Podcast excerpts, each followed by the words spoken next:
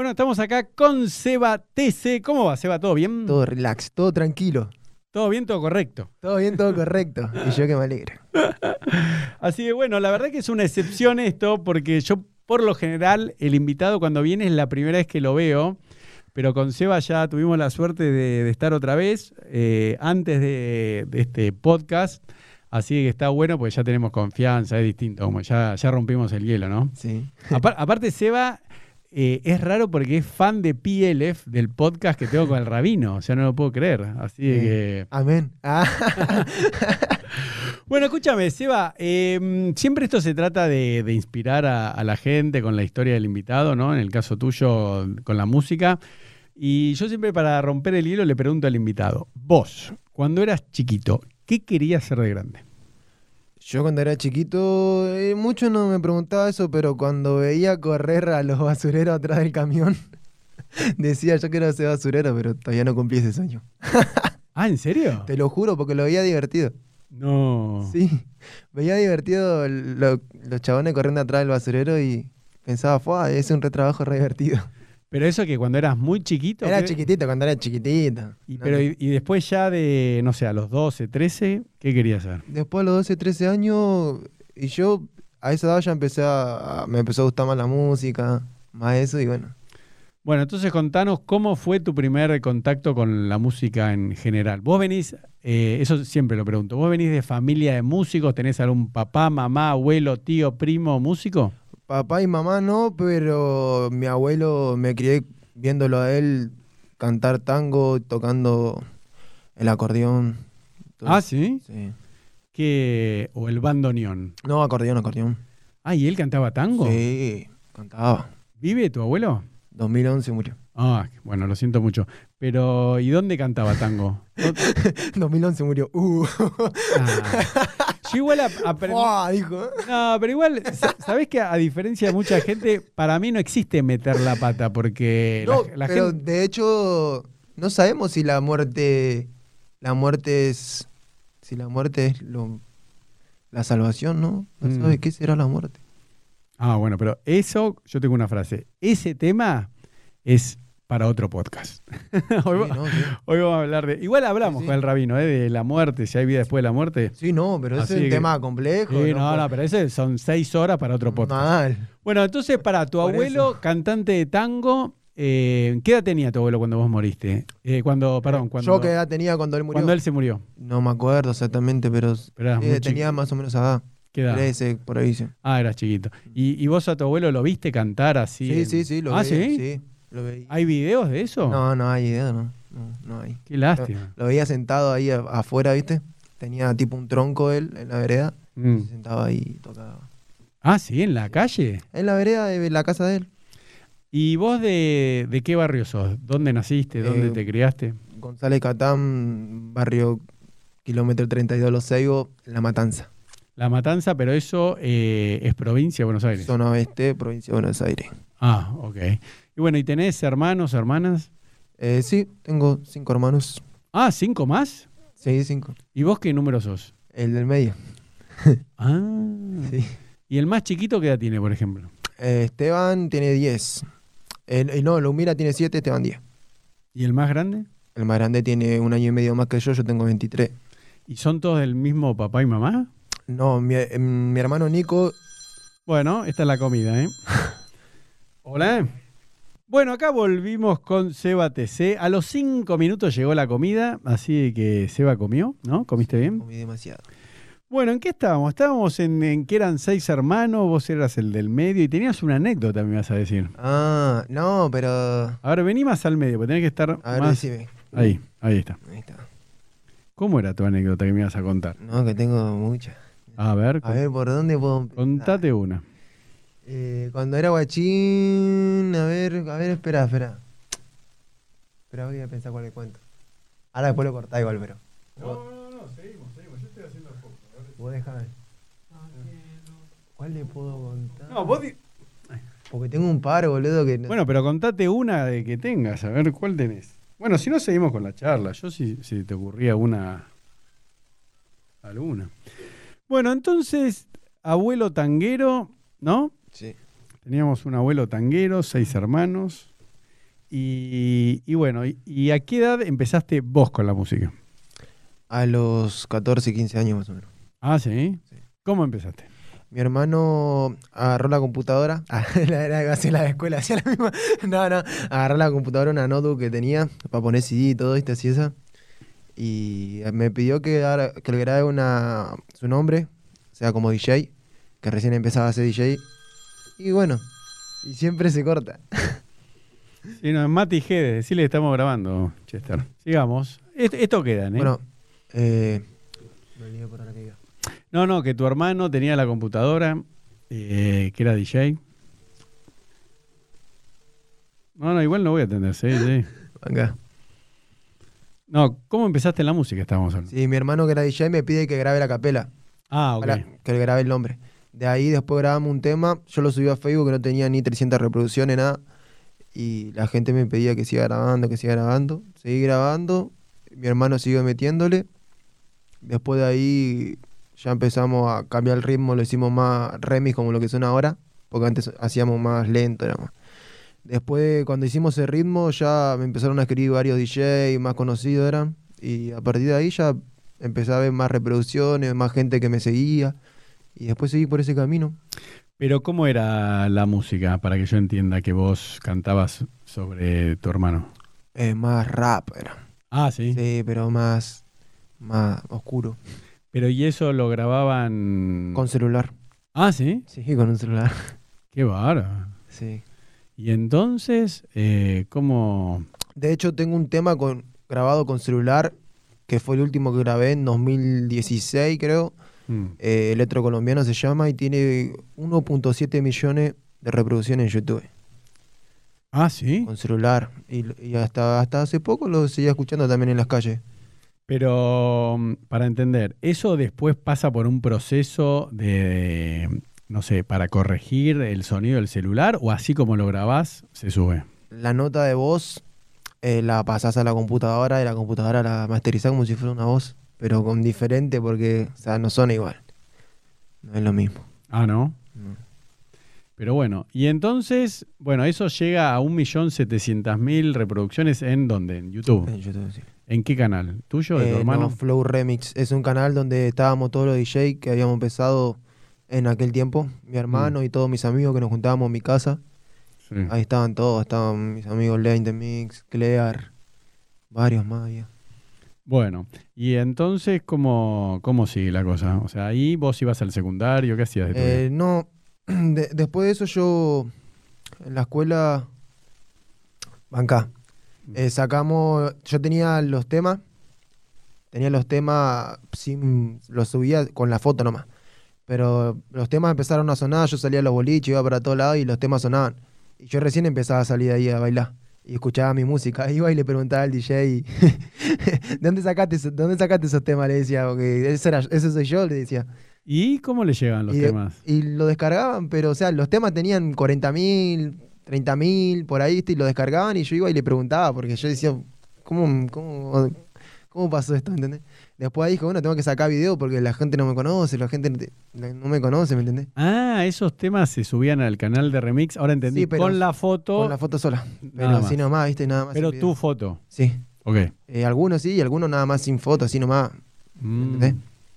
Y bueno, después de eso saqué mi primer videoclip, la promotora se llama, eh, más de medio millón, tiene 600 mil por ahí, en 2016 también. A partir de ahí saqué un video atrás de otro, eh, después ya viajamos, Tierra del Fuego, fuimos para varios lados. Eh, después de ahí, Pero contame esa anécdota, que la otra vez me la contaste cuando nos conocimos, que me parecía linda. La, la vez que te llaman para ir a Tierra del Fuego, nunca había subido un avión, ¿no? Contanos eso. Sí, no. Lo que pasa es que habíamos hecho música y bueno, después yo ya he hecho, había hecho los videos, ya tenía más de 500 mil, ya ahí como que ya era más imagen. De ahí me llaman. Cuando me llaman, voy al aeropuerto, todo. Eh, llegué a las 11 de la mañana a Ushuaia, caía nieve.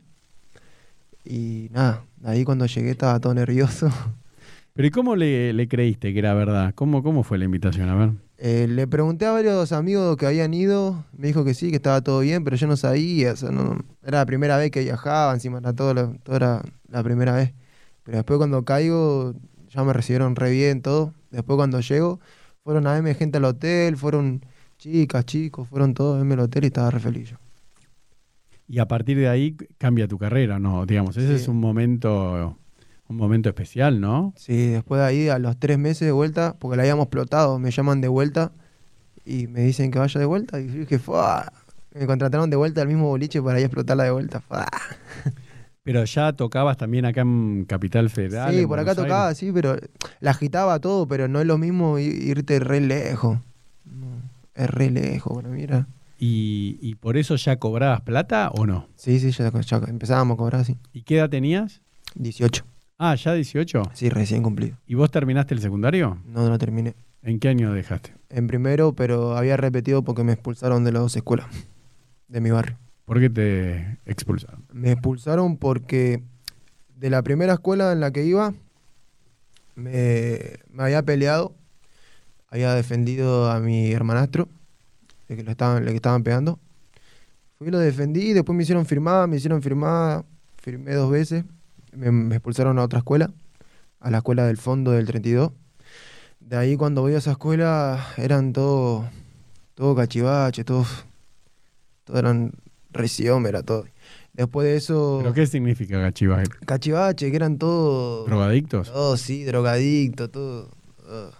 Después de ahí voy para, para abajo en el recreo, me acuerdo. Estaban todos los bidones de agua. Con el palo de escoba yo lo agarran y lo, y lo pinchan, lo, lo pinchan a todo.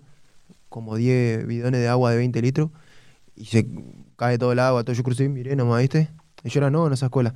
Después cuando voy estaba, estaba copiando lo más bien. Entra el preceptor y me abre la puerta y dice, Sebastián, vení para acá, no sé qué. Y yo le digo, ¿qué? Si yo no hice nada. Le digo, ¿qué?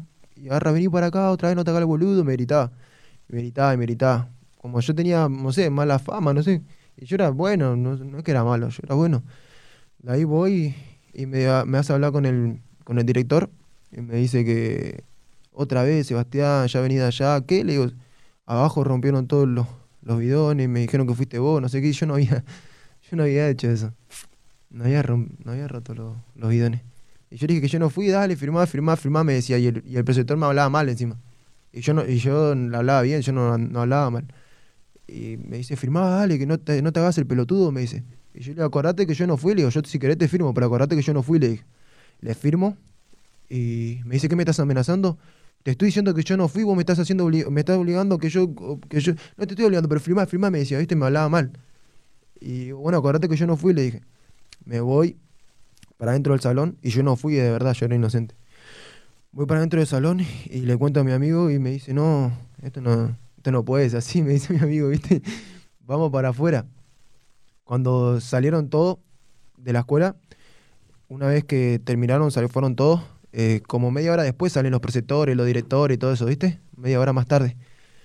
Eh, yo esperé que se vayan todos y, y una vez que se fueron me fijé el, el auto del, del preceptor y voy y le agarro una piedra y se la, le rompo el vidrio, se lo rayo y mi amigo con un palito desinflándole la rueda hasta que se...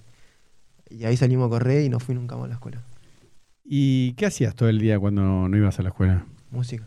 Ahí empecé a hacer música. Ah, sí, pero, y en- pero tus padres que te decían que no... ¿Qué hacías todo el día? Porque no, No, no, te decían, sos un vago que haces ahí con la computadora, cantando Sí, con el celular. sí, ¿Cómo me- es? me- eh, sí, mamá me decía así, más o menos, pero no es que me, me retaba tanto. Lo que sí eran mis tíos, mis tíos me. Mis tíos me fue, fue re doloroso. Pero era menor, o sea, tampoco es que era. O sea, de cargo tenés hacerte, pero o sea, yo entiendo que tenía que estudiar y todo, pero yo estaba haciendo música, para mí era la música. Y en ese momento lo escuché a mi tío diciéndole a mi mamá por allá, ¿viste? Cuando había venido de visita Mm. vos que estás criando esos vagos, vos que eso, estás criando esos vagos, me- le, digo- le dice esos parásitos, no sé qué. Después yo ya tenía 18 años, ya empecé a hacer música, todo, ya pasaron los años. Y, y veo al tío que me va a buscar al al aeropuerto, corte, abrazándome, Mm. corte, viene ahí, viene ahí, qué sé yo. Y yo me- todavía me acuerdo de eso y digo, ah, tío, yo me acuerdo, pero nunca se lo dije. Claro, porque a mí me parece que puede inspirar a muchos chicos y chicas que vos hoy en día que sos músico, ¿no? Es como que te pasó con tu tío, te apoyan, pero a vos te pasó en un momento y un montón de chicos y chicas que te están viendo y escuchando, es como que cuando uno se quiere dedicar a la música es como que la gente no cree que es una profesión seria y te ven de vago, ¿no? Sí, bueno, así fue, así fue. Mi mamá igual confiaba, pero bueno, sí, no, tampoco tanto, ¿viste? Pero mi, mi mamá era, ¿viste? Más que nada era la que estaba siempre apoyándome, ¿viste? Igual me decía, "Vos, eh, si querés estudiar algo, ¿viste? Qué yo, pero yo música, música. Pero lo que sí, eh, se zarpó era mi tío, yo lo escuché y después me quedé así encerrado, ¿será que tengo que hacer música? ¿Qué tengo que hacer? Pero ya fue que no me afecte, ¿viste? Si respiraba así profundo, ¿viste? Porque era chico, yo me redolía. Ahora no me chupa un pero me redolía en ese momento ahí. Que me diga, eh, estás creando esos parásitos, todo. Y después cuando ve el, aer- el aeropuerto de Seiza estaba ahí esperándome corte recibiéndome. ¿Qué haces acá? Pero y te hago una pregunta, ¿alguna. ¿alguna vez dudaste de vos mismo y dijiste, dejo la música, no es para mí? Eh, siempre lo pienso, ¿viste? Pero, pero disciplina, que con disciplina y, y se le, y se le manda, las cosas se van a dar. Yo creo que las cosas se, se van a ir dando. De a poco yo fui viendo el resultado y yo creo que si, si sigo así, las cosas se van a ir dando. Escúchame, algo nada que ver. Esa cicatriz que tenés en la frente, ¿cómo te la hiciste? A ver, para las Eh. chicas, para las chicas debe estar preguntando. Estaba con mi hermano A ver, mostralo un poco la cámara, a ver, ponete ahí mirando. cuando era chico y con mi hermano nosotros nos rematábamos cuando ju- jugábamos, peleábamos así, ¿viste? Y yo le clavo así una un alambre acá en el pie, un alambre, un alambre. Le clavo así en el pie. y ¿A qué hermano? Mi hermano un, un año y medio más grande que yo. Nico se llama. Y me empuja así y había una chapa. Y yo caigo así, pero me rozó nomás, me raspó así nomás, no es que me hincó la chapa, me rozó nomás. Y, y yo sentía así, Ve-. Vení, vení al micrófono. sentía sangre así, ah, dije no. ¿Y te dieron puntos? Tres puntos, sí. No, porque es grande, ¿eh? Sí, no, tres puntos. Igual yo. ¿Qué edad tenías? No, no, no me acuerdo la edad, pero era chiquito y yo ¿Pero lloraba. qué es chiquito? ¿5, 6, Sí. 7, 10? Sí, más o menos eso. Seis, por ahí. Y, cuando lloraba se me abría así eh, los Mm. puntos. ¡Ah! y por eso quedó la cicatriz, pero era. No, yo te iba a decir, esa es la típica cicatriz con hermanos, ¿viste? Sí, Que- ¿no? Yo a mi hermano más chico también lo empujé contra una cama y le hice una, pero le quedó acá, le quedó así, digamos, medio así. Pero bueno, entonces sigamos con la música. Eh, bueno, ¿cuándo es el primer tema que, que, que pega tuyo? Que más allá de que estabas ahí en el boliche y no, y el DJ pasa un tema que bajó de YouTube tuyo. Pero ¿cuándo fue el primer tema que vos sentís, ahora sí, la pegué? ¿Cuál fue? Eh, uno de los, de los primeros fue agarrar la perriala, después para que sacó a la cola con el bandido. Y. Sí, eso fueron, esos fueron los, los dos. Después está, bueno, el, el otro colombiano que era con celular. Ese fue el de los primeros también. Para, y el género que vos haces, para que yo entienda, ¿cómo se llama? Porque habiendo, no, no es trap. No, es que es música remix, música. ¿Qué remixada. significa remix? Para los Música que no... remixada es como una cumbia con reggaetón, ponele. Pero sí, a, a 100 BPM, más o menos. Así, yo empecé con eso. Y ahora después seguimos, hace poco eh, estábamos con, con Kevin de Teddy Lardo, Elegante, eh, Perro Primo, El Amante, y habíamos empezado Cumbia 420 con ellos.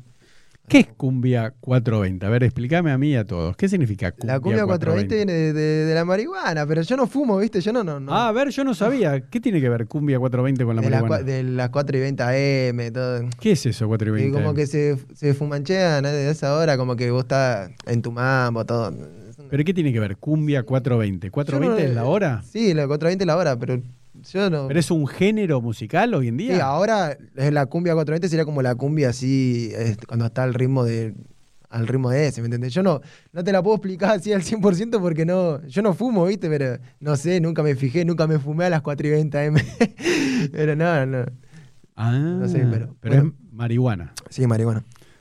Bueno, y entonces, a ver, contame, viste como, bueno, vos dejaste la escuela en primer año, segundo año, pero yo veo como que ustedes tienen una camada, como si fuesen un secundario, de un montón de chicos que empezaron juntos, ¿no? Y eh, el que más la pegó fue Legante, ¿no? Contame cómo formaba ese equipo como si fuesen compañeros del secundario. Contame todos los que están desde que empezaste eh, para que entendamos, ¿no? ¿Dónde estaban antes y dónde están ahora, no? Eh, sí, con Elegante empezamos en 2019, sí, en 2019 fue.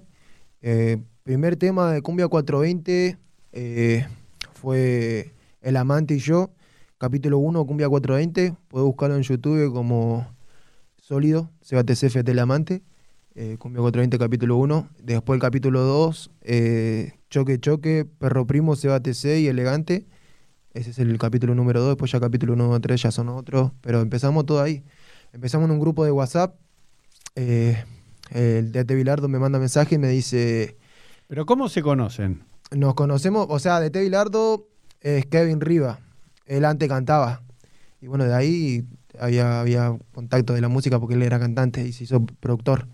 Y bueno, y ahí me dice, yo estaba con Chino, con Chino Agostini, Mm. estábamos con Daniel Agostini, yendo para todos lados. Y él me dice que si podía grabar un tema con Elegante, que en aquel momento él estaba empezando. Y bueno, grabamos uno más uno, que es, hicimos uno más uno Remy. A partir de ahí, varios cantantes le habían dicho para, para que esté en ese remix. Él me había dicho que varios cantantes estén en ese remix. Y nada, y al final todos se echaron para atrás, porque como no era conocido Elegante, no, no grabaron con él, ¿viste? Y yo, como a mí me gustó cómo era, cómo le metía, le dije que sí, que vamos a que salga igual. Y salió conmigo nomás. Todos los artistas, los demás se echaron para atrás. Así que vos fuiste uno de los primeros en apostar por Elegante. Sí, yo del, creo que fui el, el primero con el que grabó, si no me equivoco. O lo que aparece en YouTube es así. Ah, sí, el Sí. primero, primero. Sí, creo que sí. Buscaron en YouTube y creo que otro atrás no hay. Pero ¿y qué sentís hoy en día el éxito que está teniendo Elegante, que está en España, estuvo ahí en Instagram en la cancha del Barcelona? ¿No sentís que podrías haber sido vos? Eh, él tiene su mérito y se lo merece. Yo, de mi parte, estoy haciéndolo y cuando se me toque y se me dé, será mi momento. Pero de mí para él, lo mejor. Y el otro día estuvimos hablando y me, me dijo que cuando venga para acá, si podemos armar otra producción, armamos. Así que esperemos que, esperemos que se dé, ¿no? ¿Vos cuántos temas grabaste con él? Eh, cuatro, poner, o más, no sé. Cuatro seguro, seguro. Ah, ¿tantos? Sí, seguro que sí, cuatro por ahí tenemos. Claro, lo que pasa es que uno nunca. ¿Con qué No tema? los la- cuento yo, o ¿no? sea, el tema de pistola, ¿no? Con Fede, eh, con el más ladrón. Ahí es donde eh, explota, ¿no? Por decirlo. Elegante primero empezó con un éxito que fue éxito, sí, pero para lo que ahora los éxitos de él, yo creo que eh, TikTok fue el primero. Después fue ¿Cómo TikTok? TikTok que se llama con el amante. Y después fue ¿El amante quién es? RKT con Papu DJ, que ahora estamos, estamos armando algo con Papu DJ, Chester, con Chester y Papu DJ. Con él. Con Pero él- con no él- entendí. ¿El amante cómo se llama de verdad? El amante se llama Almada Carlos. No, no, está bien, por eso. Con Carlos. No, Carlos, sin, Ay. sin el apellido. Entonces, vos grabás. Ah, que me mostraste los temas, ¿no? Con Carlos. Sí. Está bien. Y. Claro, ¿no? Los vimos en, en- en YouTube esos, Sí. esos temas. Y, y bueno, y, y entonces después graba Pistola, elegante con Fede, el más ladrón, ¿no? Sí. Y está de Bilardo Sí. en la producción. Y, y vos hiciste temas, ¿no? Con Kevin, con DT Bilardo, ¿no? Sí, grabamos. Él, de hecho, él todos los temas que yo te nombré los produció él. Ah, mira qué bueno. A los temas con Elegante, Perro Primo, La Amante, con todo eso. A ver, decía, decí la formación del equipo, a ver, de todos los que estaban ahí en, en cuando arrancaron. En el grupo estábamos Perro Primo, Elegante, El Amante, yo y Kevin de Tevilardo. Ah, sí. Sí. Y bueno, y de esos. eh, y lo de productor de video, obviamente. En aquel momento. Está bien. Y, y bueno, y entonces, ¿cómo sigue tu carrera? Bueno, después de ahí, ahora ya la actualidad es lo que estamos haciendo ahora. Y a ver, bueno, hablemos de la actualidad de CBTC. ¿En qué andas? En que ando tengo, fa, tengo ahí como cinco temas, dos temas con Chino Agostini, eh, temas míos solo ahí por terminar de, hacer unos detalles, eh, un tema con J Master Mix, eh, hace poco saqué el tema con Elegante, y para adelante, para adelante, no sé, ahora hay que, hay que ver qué es lo que sale. Tenemos ahí la sesión con Papu DJ, ¿qué más? Ahí seguro hay más que me tengo me estoy olvidando. Y esto que de la pandemia, que no se puede tocar en vivo, ¿cómo, cómo te afectó psicológicamente? Ah, escribí letra. Letra y letra, yo no puedo. Lo que hice fue escribir letra. Lo que sí ahí fueron diferentes artistas que lo aprovecharon demasiado eso. Que ellos fueron, grabaron videos, hicieron otras cosas y... ¿Cómo quién? eh, sí, elegante, él fue el... Él fue el que aprovechó todo eso. Y de ahí fue su, su impulso. Ah, fue justo en cuarentena. que- Ahí fue el impulso en el que, en el que sí. Hizo cosas que los demás no hicieron. Por ejemplo. Grabar cuando la pandemia, un tema atrás de otro. Y un video atrás de otro. Eso no lo hizo, no lo hizo ninguno. ¿Pero Pistola fue en pandemia grabado? Sí, Ah, ¿sí? sí. Puede preguntarle a- al mal ladrón. Ah, bueno. ¿Cómo anda el mal ladrón, Chester? ¿Eh? ¿Bien? Bueno, mandale saludos si lo ves. Escúchame, ¿y, y qué sentís que te falta para consagrarte en la música? Eh, yo lo, lo que creo que más me hace falta quizás seguir desarrollándome dentro de la música, quizás más adelante tendré otro oído, quizás eh, haré diferente la música. Lo que sí, hoy estoy en desarrollo. Yo sigo, sigo metiéndole para adelante. Hoy en día, que, ¿cuántos años tenés? 23 años. Ah, ya tenés 23, ¿eh? Soy el 97. Bueno.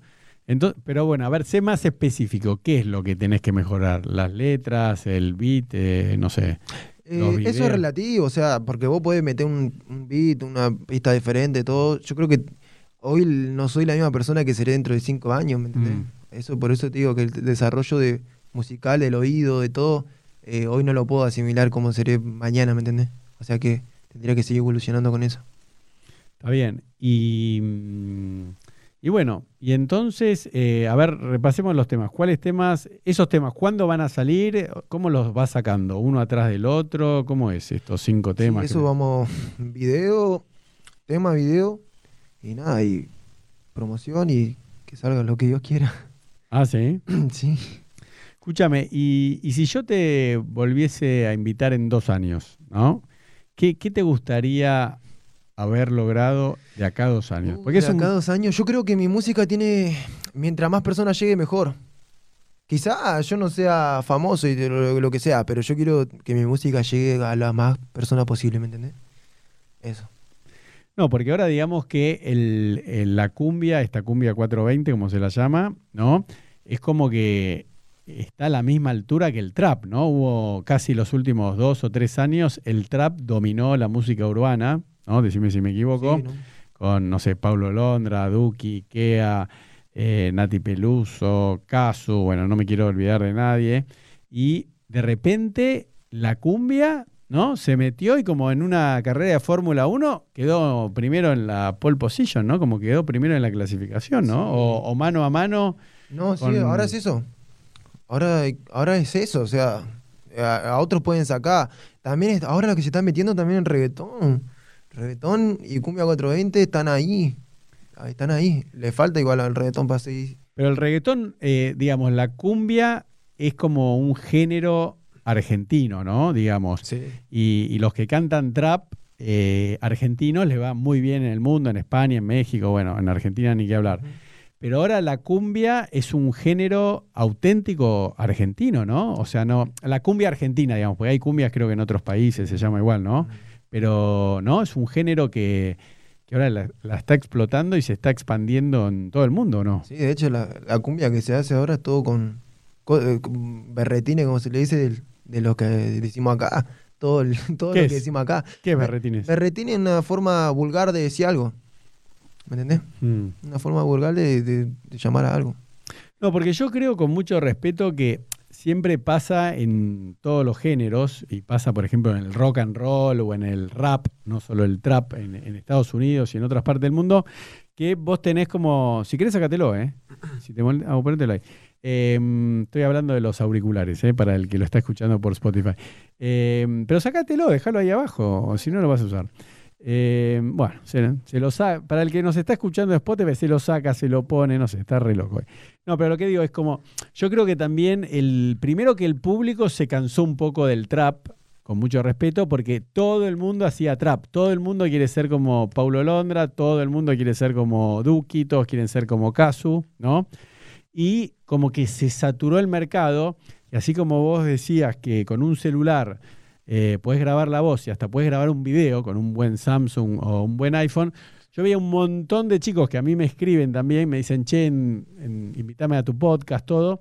Entonces como que estaba lleno de gente, pero yo siento que hubo una, una camada que son entre 10 y 15 personas que son como los próceres, como San Martín, Sarmiento, Belgrano, no ¿no? hagas la comparación. No, no, no, pero, pero digo, como que... La comparación de San Martín era. No, pero es verdad, porque como, viste que los próceres vos No, que... sí, no, pero hay referentes que arrancaron eso y lo Exacto. llevaron a otro nivel. Entonces yo lo, lo- lo que. Claro, entonces después, eh, que son los chicos que empezaron también en el quinto escalón, todo, Sí. pero ahí no voy a dar nombres, pero hay algunos que, a pesar de haber ganado Batalla de Gallos, de Red Bull, etcétera, no la pegaron musicalmente, ¿viste? porque eso también es tema de otro podcast, que vos podés ganar la Batalla de Gallo de Red Bull, pero eso no te hace un cantante seguido por eh, la gente, ¿no? Lo que pasa que los que son de rap, ¿viste? Y, y- y ese. Mm.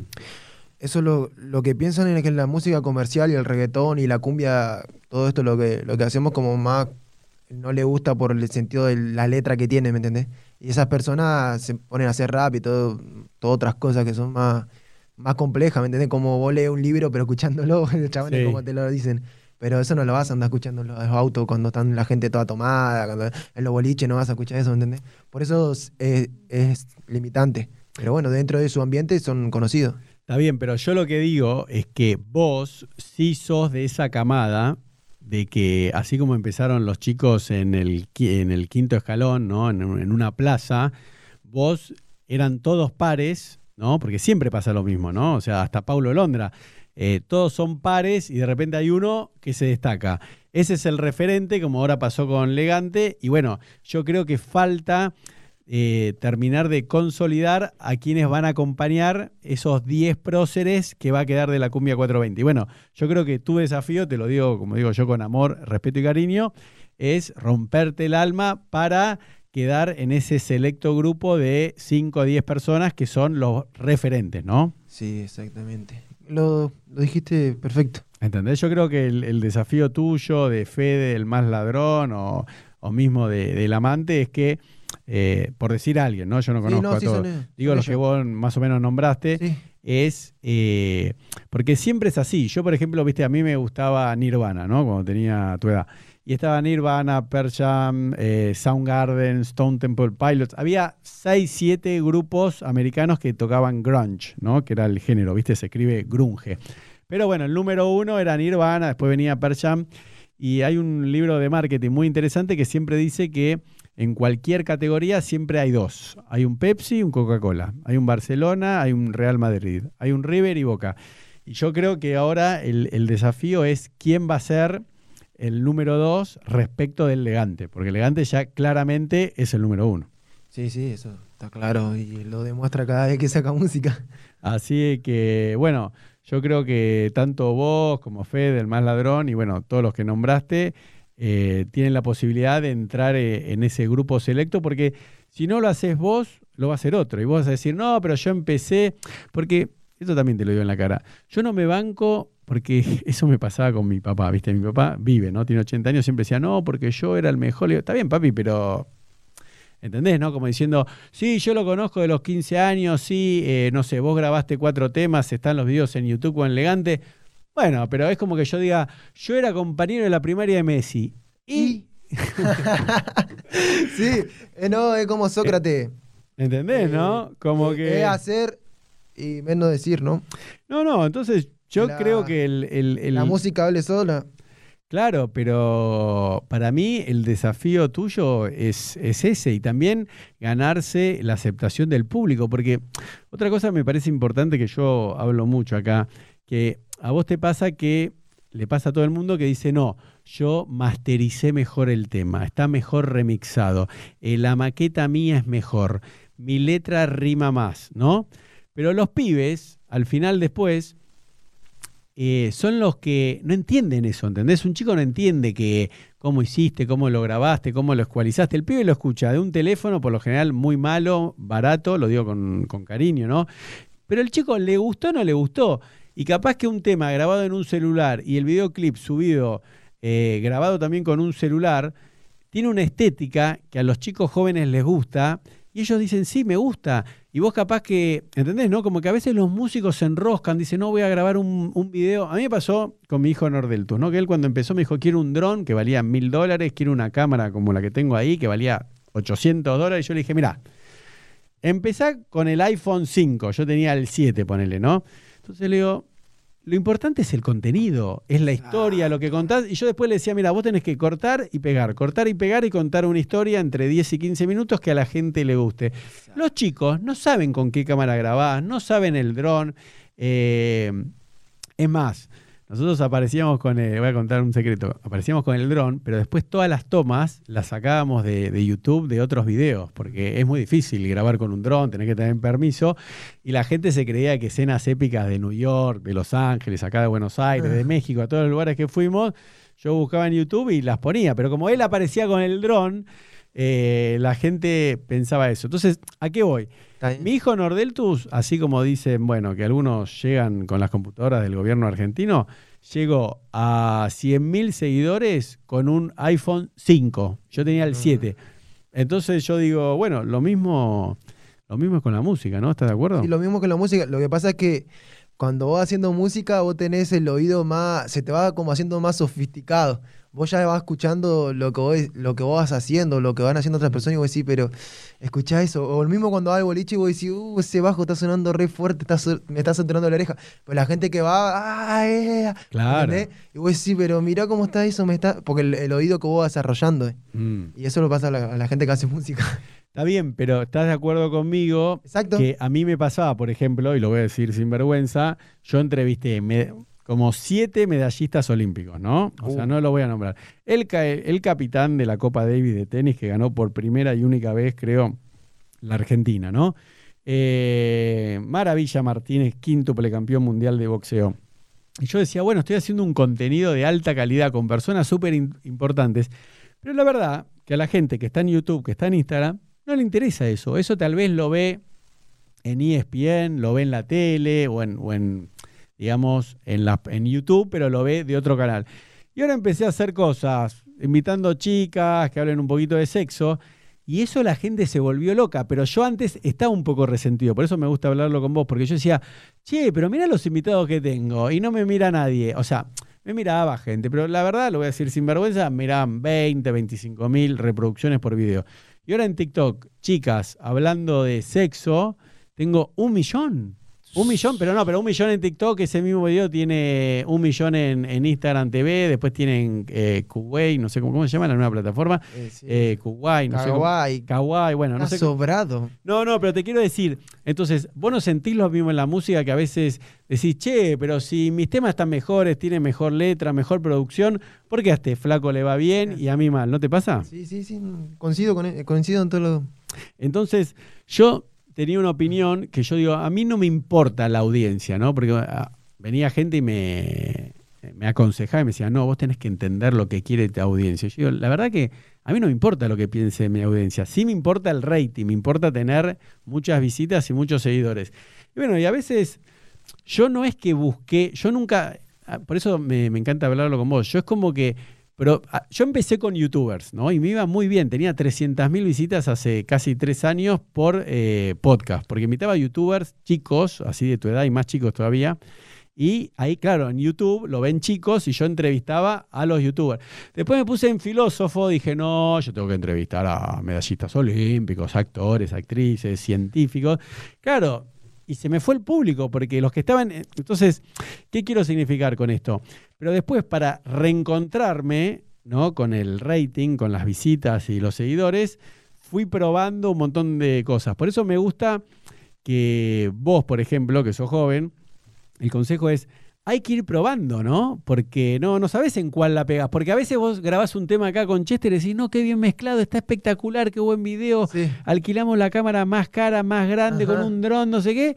Y los pibes no lo ven. Eh, de paso me, pasó eso a mí.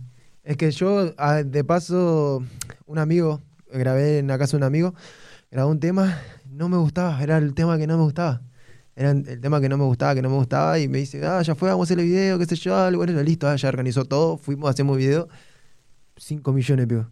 Y era el tema que más tenía reproducciones. Bueno, por eso yo, yo tengo, ah. pero por eso yo tengo una frase que, que yo digo, no digo que la inventé porque tal vez la escuché en otro lugar, yo digo, hoy en día no discuto más ideas, ¿entendés? Yo no, a mí me dice alguien, eh, no, mira, para mí que está bien, para mí que está mal, yo digo, ¿sabes qué? Yo no discuto ideas. Hoy, la otra vez lo hablaban fuera de cámara, que hoy en día es tan rápido grabar un tema, se juntan en cuatro horas, hacen el beat, hacen la letra y después otro día se juntan cuatro horas y hacen el videoclip, ¿no? Entonces, en vez de discutir, y viste que vos decís, no, para mí sí, para mí no, para, para. Grabémoslo, hagámoslo cuatro horas, graben el beat con la letra, todo, en un día lo masterizan, graben el video, así nomás, con dos celulares, y súbanlo a YouTube, a TikTok, a Instagram y a todas las redes sociales. Y después que decida el público, porque cuando uno se cree, no, con esta la exploto, por lo general no te va bien porque uno está muy como enamorado de sí mismo, ¿entendés? Y el que decide es el público. ¿Qué opinas? No, sí, tenés razón en esa. Es lo que pasa, lo que te digo que me pasó a mí. Me pasó a mí eso. Yo lo vi. Claro, y aparte, hoy en día hay otra ventaja, por más que ahora están los EP, ¿no? Pero viste que antes era un long play, LP. Entonces tenías que hacer 10 temas, un, un álbum, un CD. Pero hoy en día vos sacás un tema, capaz que decís, bueno, tuvo 100.000 reprodu reproducciones en Spotify. Ah, bueno, puede ser que venga por acá porque tal vez lo sacaste y tiene 1.000 reproducciones y no, este ritmo no va, ¿o no? Uh -huh. Entonces, estamos de acuerdo, ¿no? Como que hoy eh, eh, hay que probarlo en la realidad, en la práctica. Sí, hay que llevarlo a la práctica. O sea, no hace falta que vos estés 100% convencido de eso, ¿no? Es así. Así. Bueno, entonces, para, ¿algo más? ¿Cuándo, ¿Cuándo se publica el nuevo video? ¿Algo más, Chester, que nos quede? Eh, Chester, ¿algo más antes de para ir cerrando?